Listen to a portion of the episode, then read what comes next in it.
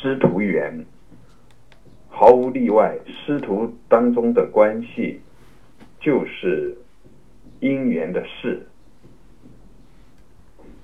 师徒既非师徒，是名为师徒，是指因缘妙用当中就一个侧面、一个角度、一个方面而言，立为师，立为徒。有三重的层次可以去理解。第一重最粗浅的，徒弟需要有一个师傅作为自己作艺的方向，作为自己系练的方向。师傅作为徒弟的一个对境，呃，我们知道。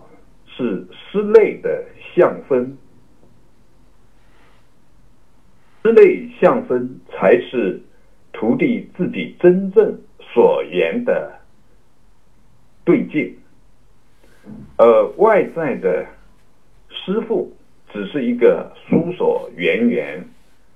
徒弟心目中的师傅，毕竟是徒弟自己师分别。自己分别自己的了别，而非实在的师傅。作为师傅而言，也是因为有了徒弟，才称之为师傅；而有的师傅，是因为有了徒弟，才显得像是师傅。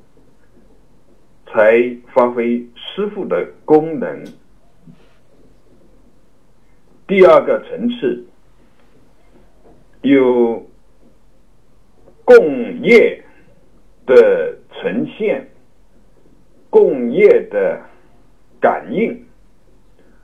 共业是基于共业种子，也就是功能上的相互作用。